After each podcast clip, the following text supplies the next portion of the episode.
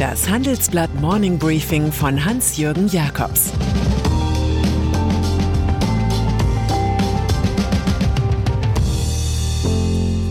Guten Morgen allerseits.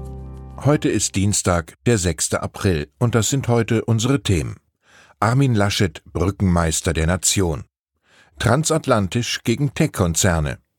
Der ewige Wladimir Putin. Handelsblatt Green, der Podcast mit den Antworten auf die wichtigsten Fragen rund um Klima, Energiewende und Nachhaltigkeit. Wir sprechen mit Experten aus Wirtschaft, Politik und Wissenschaft über die CO2-Bilanz von E-Autos, den Sinn und Unsinn eines Plastikverbots oder Mythen und Fakten rund um den Klimawandel. Ab dem 16. März überall da, wo es Podcasts gibt. Mehr dazu unter handelsblatt.com/green und in den Show Notes.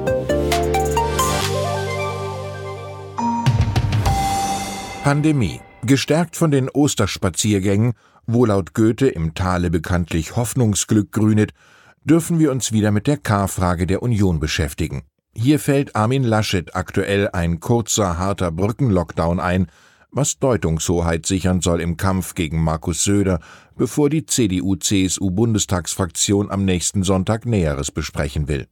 Von einer weiteren Idee des sich selbst Brücken bauenden NRW-Ministerpräsidenten, die Bund-Länder-Konferenz möge doch eiligst noch diese Woche tagen, scheinen Kanzlerin Angela Merkel und Rivale Söder jedoch wenig bis nichts zu halten.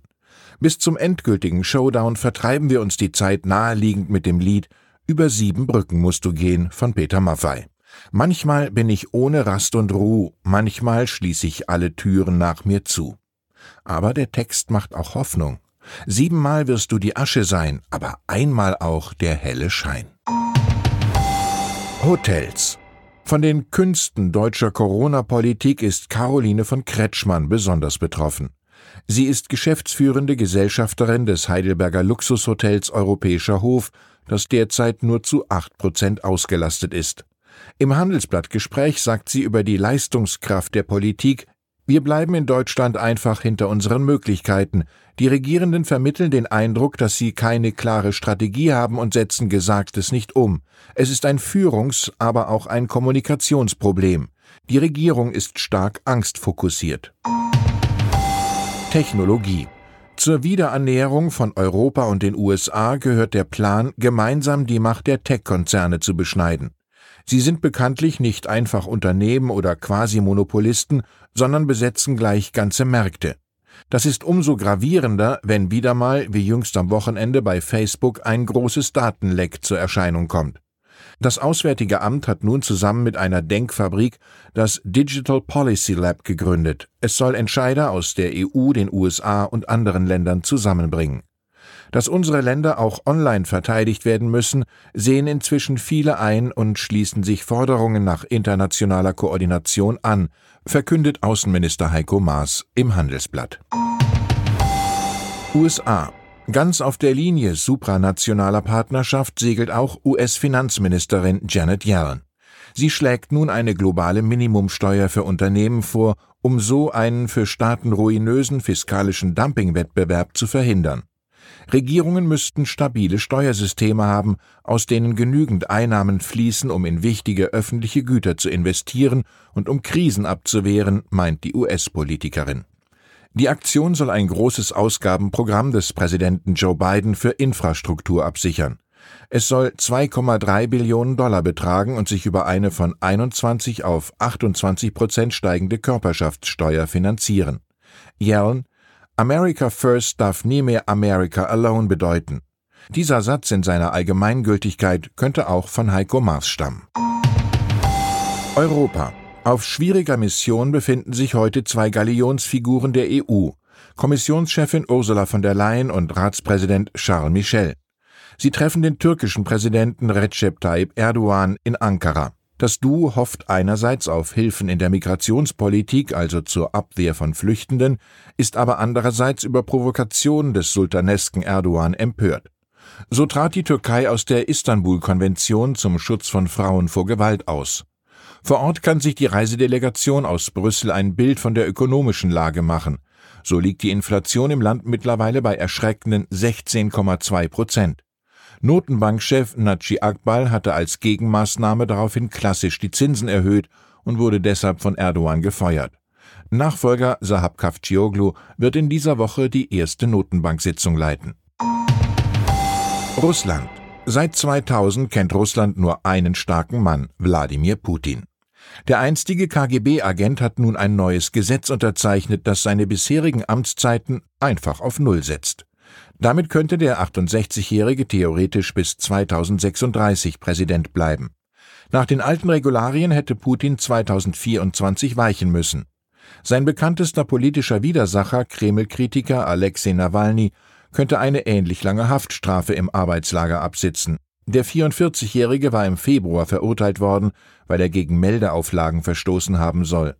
Nachdem er über Fieber und Husten klagte, wird Nawalny mittlerweile in einer medizinischen Einrichtung behandelt.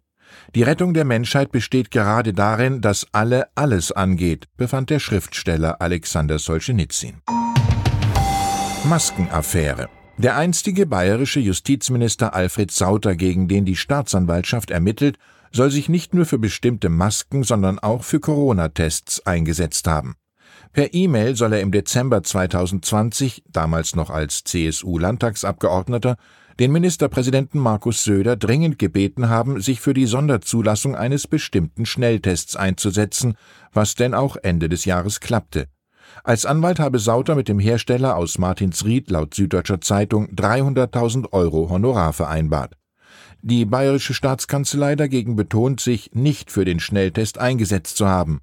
Und das für die Zulassung zuständige Bundesinstitut für Arzneimittel und Medizinprodukte wiederum spricht von einem regulären Verfahren ohne Einmischung von außen.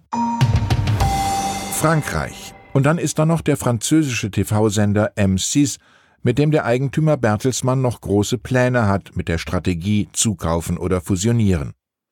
Der Kanal hat nun Bildmaterial von geheimen Dinnern in einem Pariser Spitzenrestaurant präsentiert, offenbar aus dem Palais Vivienne. Es amüsierten sich Gäste der gehobenen Bourgeoisie ohne Maske und Sicherheitsabstand. Der Staatsanwalt untersucht die Sache, die in unserem Nachbarland für große Empörung sorgt, da dort mal wieder ein harter Lockdown gilt. Es soll solche clandestinen Kalorienkollaborationen im Übrigen in mehreren Restaurants gegeben haben, auch unter Beteiligung von Ministern der Regierung von Emmanuel Macron. Ich wünsche Ihnen einen anregenden Start in die Woche. Es grüßt Sie herzlich Ihr Hans-Jürgen Jakobs.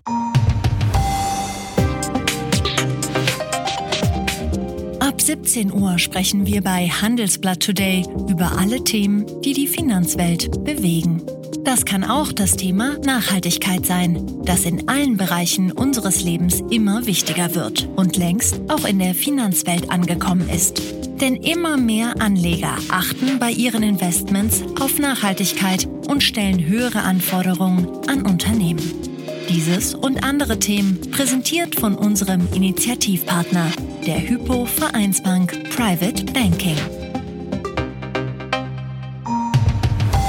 Das war das Handelsblatt Morning Briefing von Hans-Jürgen Jakobs, gesprochen von Peter Hofmann.